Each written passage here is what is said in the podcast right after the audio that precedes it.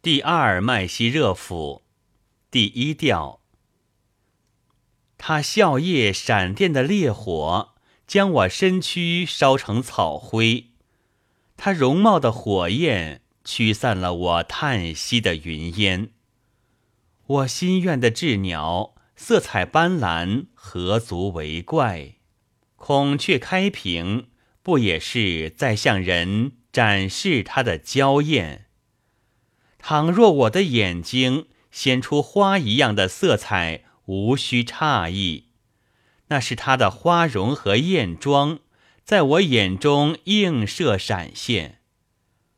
公鸡头上有鸡冠，苍蝇也会带伞蓝。高瞻远瞩的人不会凭形式就做出判断。纳瓦伊之后。人们会不读麦西狐狸的诗吗？